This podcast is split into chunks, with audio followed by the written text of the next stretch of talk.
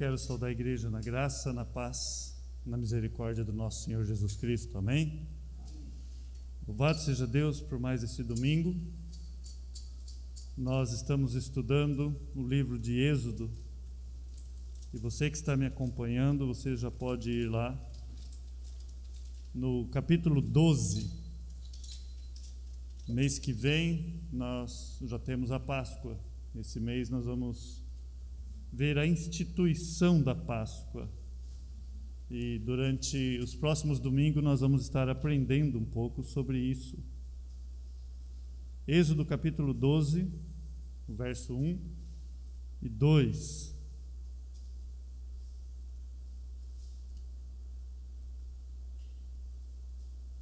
Vamos continuar orando pela situação do nosso país, o nosso planeta em si pela nossa cidade. Obrigado, Roberto.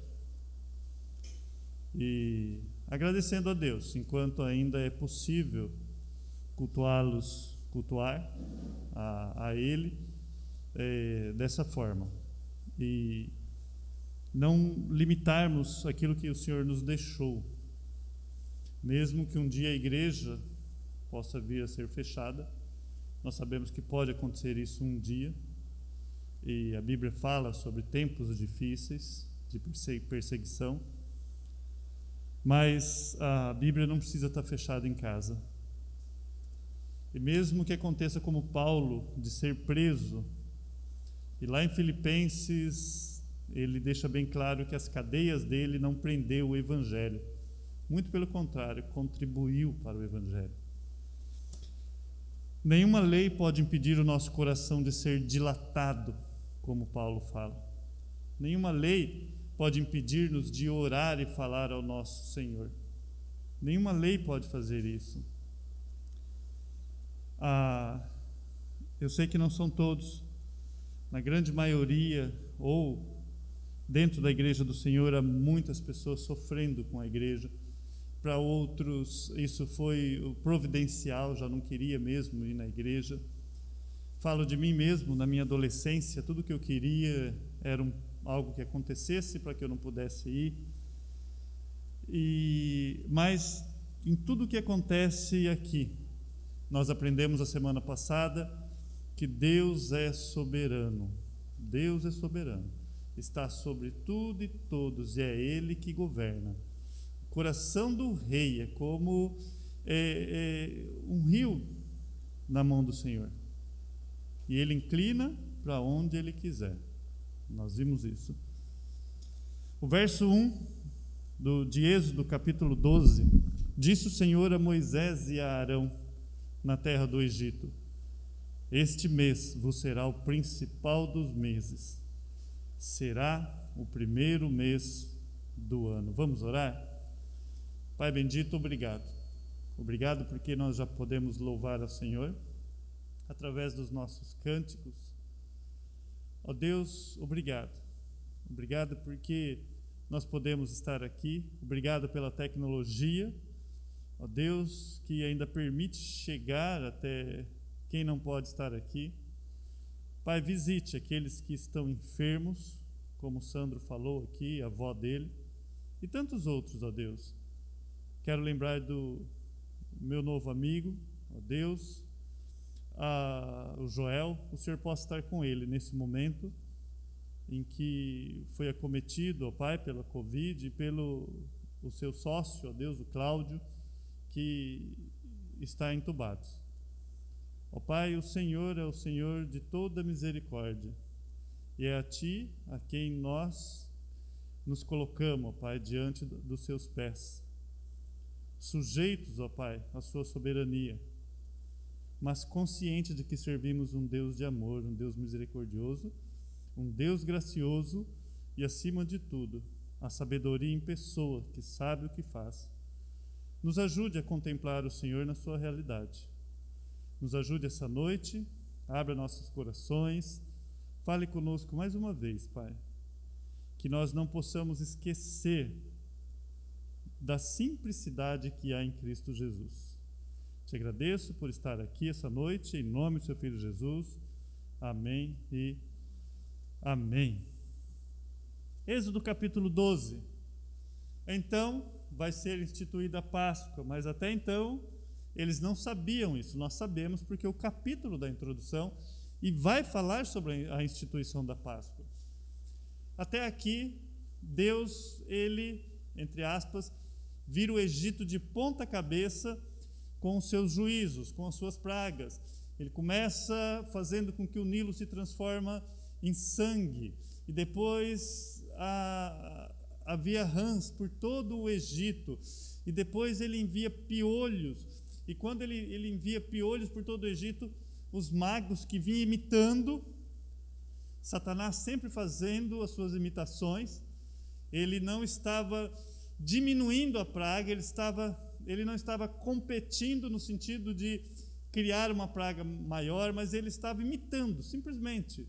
Fez sangue, eu faço sangue. Fez é, sapo, eu faço sapo. Quando chega o piolho, eles têm que admitir: isso é dedo de Deus. Dedo de Deus. Então Deus manda moscas ou moscões, dependendo da versão, que fere todo o, o Egito. Até então não havia falado em morte ou de sofrimento, ah, em, em, atacar e, e pessoas e animais, então vem a peste com os animais. E a próxima com os homens, a peste vem nos homens. E os magos têm até vergonha de chegar diante de Moisés, porque até eles foram cometidos. Coisa terrível acontecendo. Todo o Egito sendo assolado. Então Deus envia bolas de fogo do céu. E não para por aí. E nesse ínter, Faraó fala: Moisés, eu me arrependo. Fala com Deus, ore por mim. O falso arrependimento. Então Deus manda vir o que? Gafanhoto, lá do mar. Nós não sabemos de onde eles vieram, mas eles vieram sentido de mar para dentro do Egito. E o que sobrou do que as bolas de fogo consumiu, eles comeram. E Deus manda voltar de novo, sentido mar, alimentar os peixes, não sei. Volta os gafanhotos. Então chega a penúltima praga: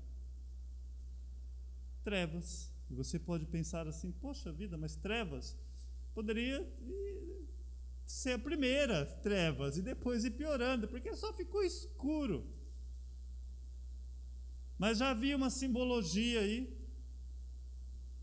Porque depois de trevas vem essa última, que é a décima, que é a morte do primogênito. Então, primeiro, trevas e luz, Deus fazendo distinção do seu povo. Segundo, vida e morte, apontando para o Evangelho, para Jesus Cristo. Deus fazendo a separação do seu povo. A uns, trevas e morte dos primogênitos ali. A outros, luz e vida ao povo de Deus. Tudo isso acontecendo. Então, agora, nessa última praga, aqui que é instituída a, a, a Páscoa, nós começamos lendo assim: Disse o Senhor a Moisés e a Arão na terra do Egito: Este mês vos será o principal dos meses, será o primeiro mês do ano. Qual que foi, se. Vou reformular a pergunta aqui. Se você fizer uma análise da sua vida, qual foi o dia mais importante da sua vida? Que você poderia dizer? Se você estivesse se despedindo hoje, qual seria aquilo que você fala foi um marco na minha vida? Foi uma doença que você venceu? Foi um filho, uma filha que nasceu? Foi um casamento? foi um emprego adquirido, foi uma faculdade, ou algo que você atribui à bênção de Deus. Qual foi o marco da sua vida? segundo esse contexto redentivo, que é toda a palavra de Deus, tudo veio culminando para esse dia. Deus ele veio trabalhando de uma forma maravilhosa, mostrando que ele tem poder sobre rei e sobre falsos deuses. Faraó ele tenta lutar contra isso, sempre um quadro do inimigo. Deixa meu povo ir para me cultuar. Não, cultua aqui no Egito mesmo. Negativo. Tem que, tem que ir para fora. Deixa o meu povo ir para me cultuar. Não, cultua aqui perto mesmo. Não. Deixa meu povo para ir prestar culto a mim. Pode ir, mas as crianças ficam. Também não. Deixa o meu povo ir e Deus deixa o meu povo ir para ir cultuar a mim. Olha, tudo bem, mas deixa os animais tentando tirar recursos para o culto. E nesse contexto é que Moisés fala: nenhuma unha ficará, porque com Deus é tudo ou nada, não tem negociação, é tudo ou nada, não tem em cima do muro. Amados, nós estamos muito próximo da volta de Cristo, nós estamos muito próximo do dia em que prestaremos conta diante de Deus a, a morte ela tem vencido batalhas mais dia a dia do que nós pudéssemos imaginar. A morte é uma guerra perdida. Você não ganha essa guerra, ela já é declarada e você vai perder, eu vou perder. Nós temos vitórias sobre o que? Algumas batalhas, mas não contra a guerra. Ela é vitoriosa. O único que tem poder sobre a morte é quem ressuscitou Lázaro. O único que ouve a voz contra a morte, aliás, o único que ouve a voz que tem autoridade sobre a morte, o único que diz é Jesus Cristo. Então, a, a probabilidade de estarmos tão perto de diante de Deus é grande, é enorme. E quanto mais eu estudo a palavra de Deus, mais temor traz ao meu coração. Mais eu vejo quanto que eu devo me desligar das coisas do mundo e me ligar a esse Deus a qual eu vou estar eternamente. Então agora este é o principal dos meses. Eis aqui uma alteração muito importante na ordem de contar o tempo. Nós estamos em 2021. Tenta imaginar a grandeza do que seria alguém chegar e falar: vai zerar os anos. Alguém chegar e falar: olha, houve, vai haver um evento tão grande na humanidade, tão marcante na humanidade, que deve zerar o calendário. Quando você escreve uma data, o que arremete você se você parar para pensar? 2021 começou aonde? Qual evento que foi o maior dos eventos que até hoje todo mundo que escreve uma data tem que lembrar? No nosso formato, lógico, Jesus Cristo. É isso que Deus está dizendo. Ah, haverá um evento tão grande. O ano comum, o ano civil, seguia seu curso normal, a coisa era ordinária quando o Senhor interrompe por causa do seu povo, dando uma lição que não haveria nada tão importante, ensinando-lhe que devia começar uma nova era e essa era em sua companhia. Eu estou tirando vocês do poder das garras das trevas, eu estou tirando, transportando-os, simbolizando o que ele faz conosco. Nessa caminhada, a história anterior de Israel deveria, a partir de agora, ser olhada de uma forma diferente. Havia um marco. A redenção tinha de constituir o primeiro passo na vida real. Deus redimindo o seu povo. Agora aqui, junto com ele, há um marco. Por isso eu pergunto para você: qual é o marco na sua vida? Foi o dia em que você foi encontrado por quem você não procurava. Porque a carne não glorifica a Deus e não tem como, Paulo fala. Não tem como você buscar a Deus. Em que você estava no seu jeitão mundão de viver e de ser, vivendo a parte de Deus, abandonado, sobre a batuta de Satanás, o príncipe desse mundo, o regente, que a palavra de Deus chama, ali, no mundo tenebroso, sem Deus, sem luz, e às vezes fazendo até algumas boas obras, achando que aquilo poderia te aproximar de algum tipo de divindade, que se é que existe. Então, bendito dia,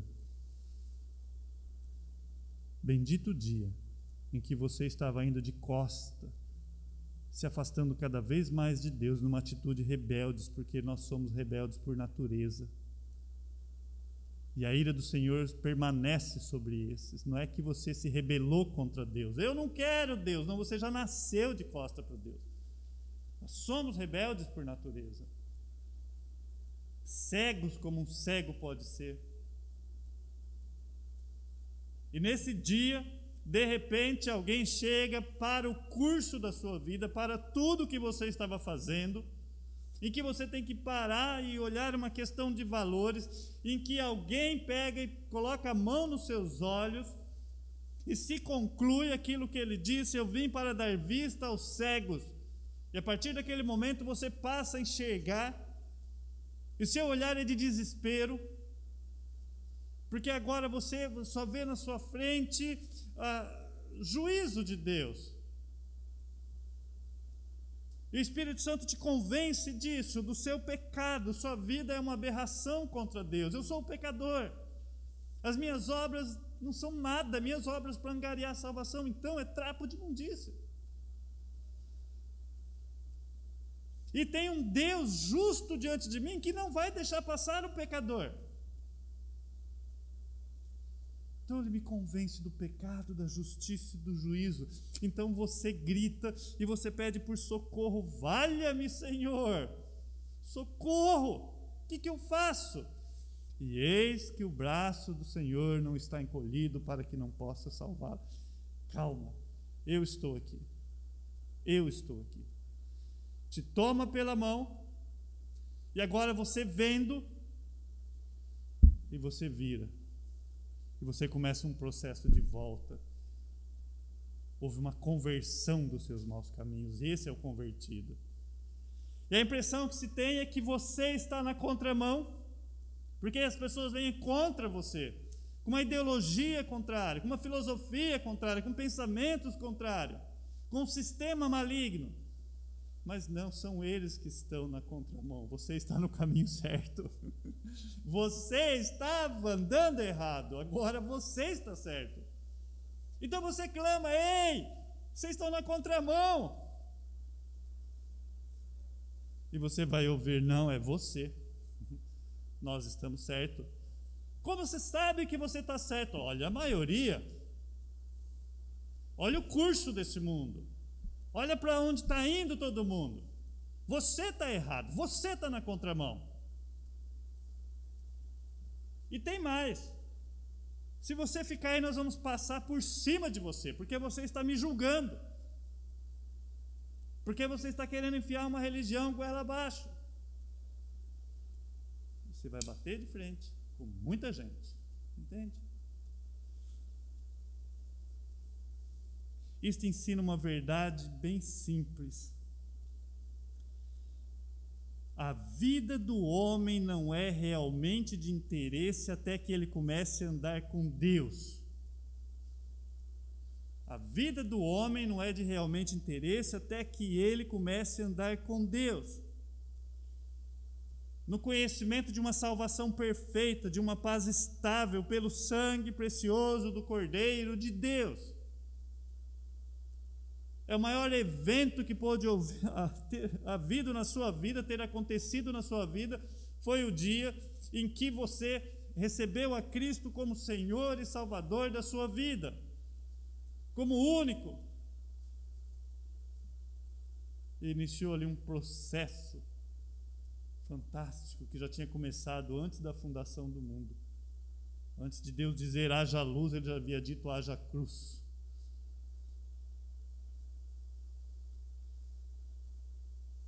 Antes disto, segundo o juízo de Deus, a expressão da Escritura, a Bíblia fala que nós estávamos mortos em ofensas e pecados. Efésios 2, o verso 1 diz assim: Ele vos deu vida, estando vós mortos nos vossos delitos e pecados. Qual que era a sua situação? Qual é o maior evento que houve na sua vida? Você estava morto e ele te deu vida. Essa era a sua situação. Efésios 4:18 diz assim: obscurecido de entendimento. Achávamos que sabíamos tudo.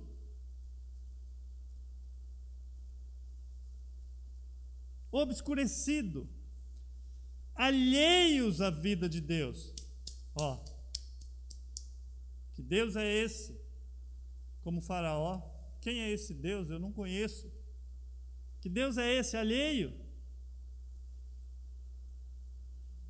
Por causa da ignorância em que vivem. Por quê? Qual a causa dessa ignorância? Pela dureza do seu coração. Aprendemos a semana passada, ó, oh, Deus mudou o coração do Faraó. Não, não foi só do Faraó, foi o seu também que era de pedra. E Deus mudou. Essa era a nossa situação.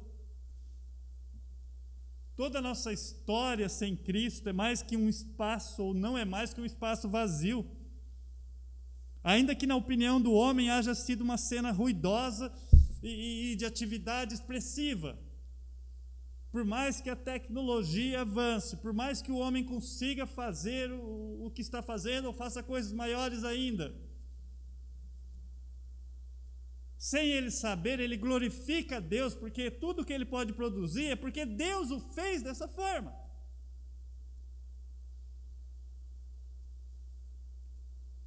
Ele foi gerado, é criatura de Deus. Toda a sua história, toda a sua realização, toda a sua atividade, tudo aquilo que desperta a atenção do homem deste mundo, as honras, as, as riquezas, os prazeres, os atrativos da vida, todas essas coisas, quando examinada à luz do juízo de Deus e pesada na balança do santuário, não são mais do que um vazio horrível um espaço inútil, indigno de ocupar um lugar nos registros do Espírito Santo. Falamos pela manhã hoje. Qual é a obra que você faz que poderia preencher pela fé? Em Hebreus 11 são aquelas obras pela fé, pontinho, pontinho. Pela fé. Ganhou muito dinheiro, foi o homem mais rico do mundo seja qual for a obra que você fizer, ótimo, pode contribuir para a humanidade, sem problema nenhum, pode ser tranquilamente usado por Deus, para a glória de Deus, ótimo. Mas essa obra não tem peso na balança celestial. A única coisa que vai pesar ali não são obras, não é obra nenhuma. O que vai pesar lá é esse bendito dia em que você foi remido pelo nosso Salvador Jesus Cristo. Isso tem peso, Jesus Cristo. Então, qual o dia que zerou na sua vida? O que tem valor na sua vida? O início dos meses. Em João 3,36, diz assim: Por isso, quem crê no Filho tem a vida eterna. O que todavia se mantém, lembra que eu falei que você não tem uma atitude de rebelde, você é rebelde? O texto confirma. João 3,36. Por isso, quem crê no Filho tem a vida eterna. O que, todavia, se mantém rebelde contra o Filho, se nasceu rebelde, não verá a vida, mas sobre ele o que, que acontece? Permanece a ira de Deus. Dura coisa de se ouvir isso, não digo eu, mas é a palavra de Deus que nos confronta e coloca nos nossos lugares. É a palavra de Deus. Os homens falam de gozar a vida quando se lançam no mundo. Vamos viajar para um lado, de um lado para o outro, ver tudo que é digno de se viver ou de ver. Porém, eles esqueceram, ou se esquecem, que o único meio verdadeiro, real de ver a vida é crer no Filho de Deus. E gozar a vida é através de Jesus Cristo. É tão ilusório isso. Como os homens pensam tão pouco ou não pensam nisso? A vida para eles é isso aqui: comer, beber, ajuntar no meu celeiro e me aposentar. É isso. E, pior ainda, tem uma visão, ou eles julgam que a verdadeira vida acaba quando o homem se torna cristão. Então ele tem uma visão da igreja o seguinte: eles vão me aprisionar. Aquele pastor está doido para me colocar uma algema. Não vou poder mais beber minha birita, não vou poder mais fazer minhas coisas erradas. Ele está doido para me escravizar. Hoje eu tenho vida. Julgam que a verdadeira vida acaba quando o homem se torna cristão, real e verdadeiro. Não um homem que professa ser cristão, verdadeiro cristão. Ao passo que a palavra de Deus nos ensina o contrário, que é realmente, que realmente conseguimos ou podemos ter vida quando experimentamos essa verdade que vem do alto. A redenção vinda do próprio Deus. Amados, você tem vida Pensa nisso. O que João 5,12 quer dizer? João 5,12 diz assim: Aquele que tem o filho tem a vida. Aquele que não tem o filho de Deus não tem a vida. Então, verdadeiramente, você tem vida, é isso. Nascer, e aí eu tenho um conceito de vida. Então, se eu tenho uma enfermidade, eu já não tenho mais vida. Se eu tenho uma limitação física, já não é tão vida assim. Se eu passo dificuldade financeira, minha vida está menor ainda. Então, seu conceito de vida é viver na babesca. Tudo de bom. Saúde, família, desde que família não se meta muito. Geladeira cheia. Não é isso? Viagens. Tudo de bom. Esse é o conceito de vida. Mas se falta uma dessas coisas, então eu estou perdendo vida. Qual que é a verdadeira vida? Porque nós estamos mortos espiritualmente. Aquele que tem o filho tem a vida. Quem não tem o filho de Deus não tem a vida. Amados, nós nascemos pecadores.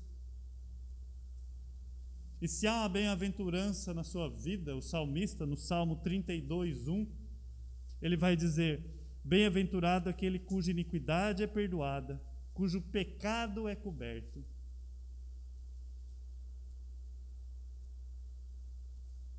Somente em Cristo podemos ter vida e felicidade. Fora dele tudo é morte, miséria, segundo o juízo do céu, seja qual for as aparências é quando o véu espesso da incredulidade, que nós nascemos incrédulos, quando é tirado do nosso coração, quando nos é dado a ver com os olhos da fé, quando nós podemos olhar o Cordeiro de Deus carregando os nossos pecados, o fardo pesado da nossa culpa sobre a cruz, que entramos na trilha da vida e participamos do cálice da felicidade divina porque eu posso falar como salmista: eu sou bem-aventurado, porque eu sou perdoado. Meu pecado é perdoado. o meu desejo, a minha ansiedade de ter coisas, a minha tendência à adoração, a ter um coração idólatra, não permitia que eu vivesse, porque não, não, não tinha como. Nunca acabava, eu sempre queria mais, mais, mais. E Deus, na sua infinita graça, Ele fala: Eu sei que você é idólatra. Não há nada errado nisso. Opa, calma, pastor, ouve o que você falou. Não há nada errado em ser idólatra, porque Deus nos fez idólatra, desde que o único ídolo seja Ele. Entende? Deus nos fez seres adoradores para adorá-lo. Acontece que o erro é que nós pegamos e adoramos outros deuses, falsos deuses que Salomão chama de vazio, que gera vazio. Entende isso? Então, quando nós somos salvos pelo sangue do Cordeiro, essa idolatria, falsa idolatria quebrada, e Deus pega e pega os nossos olhos, tira daquilo que é errado e coloca neles e fala: se despeje, pode lançar sobre mim toda essa idolatria, essa adoração, lance sobre mim de todo o seu ser, todo o seu coração, todo o seu intelecto, ama-me, vem em mim, lance sobre mim toda a sua ansiedade. Pode vir, gasta tudo sobre mim. E Satanás, na concorrência, fala: não é bem assim, não. Tem uma pontinha aí de velha natureza Olha aqui essa bandeirinha, olha para mim. Deus não é tudo isso, não. Somente em Cristo podemos ter vida, vida em abundância e verdadeira felicidade. Somente em Cristo. Fora dele, tudo é morte e miséria, segundo o juízo do céu, seja qual for as aparências. Ah, tá tudo bem. Não tá não. Não está, não. Em que sentido você está dizendo? Em que você está confiando? Bem-aventurado é aquele que crê. Você pode dizer vai bem se você está com Deus nessa jornada. Se você está sozinho, você tem um grande problema. Ah, passageiro, passou para outros e vai passar para nós. Passa muito rápido. Daqui a pouco estaremos diante de Deus. Isso se resolve aqui. Há um problema se nós permanecemos rebeldes. Mas essa noite isso pode mudar. Essa noite isso pode mudar. Vida que ela principia na cruz, inicia na cruz e corre para uma eterna, uma eterna vida com Deus, uma eternidade em glória. O seu calendário zera na medida em que isso acontece. Mas aí você fala assim: Mas eu não lembro do dia em que isso aconteceu. Vou te dar uma ajuda. Isso aconteceu há 2021 anos atrás. Essa é a data. Entende? Mais importante, nenhum evento o centro de tudo isso não está no homem, está em Deus. Naquele bendito dia em que não foi instituída a Páscoa, aqui nós temos a instituição da Páscoa, ali foi concluída a Páscoa, foi efetivada, foi demonstrada ali. Eu sou o cordeiro que vocês aprenderam lá atrás. Cordeiro de Deus. O maior evento da humanidade, Cristo morrendo por nós, os nossos pecados, já partindo por fim. Não existe nada sólido, nada que satisfaça a alma senão em Cristo. Sem Ele tudo é vaidade. Eclesiastes 2,17. Diz assim: Pelo que aborreci a vida, pois me foi penosa a obra que se faz debaixo do sol. Sim, tudo é vaidade, é correr atrás do vento. Amado, só nele, só nele se encontram os gozos ou alegria verdadeira. Por isso, é só quando começamos a vida nele, dele, com ele, para ele, que começamos verdadeiramente a viver. Por isso que em Marcos 8,36 nós lemos que aproveita o homem ganhar o mundo inteiro e perder a sua alma. Por isso lemos: Este mês será o princípio dos meses, será primeiro, o primeiro mês do ano. O tempo passado nos fornos de tijolo, junto das panelas, é como se não tivesse existido.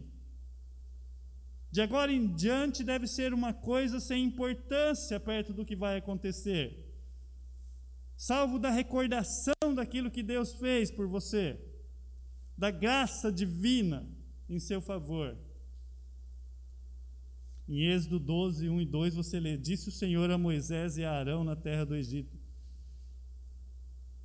Então espera aí, nós estamos em Êxodo 12, lemos 1. O que, que Deus disse? Este mesmo será o principal dos meses, será o primeiro mês do ano.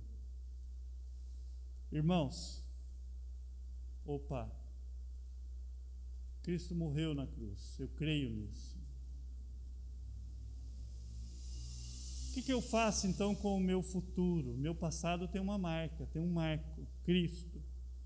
Eu termino citando Paulo em Filipenses 3,13, bem conhecido.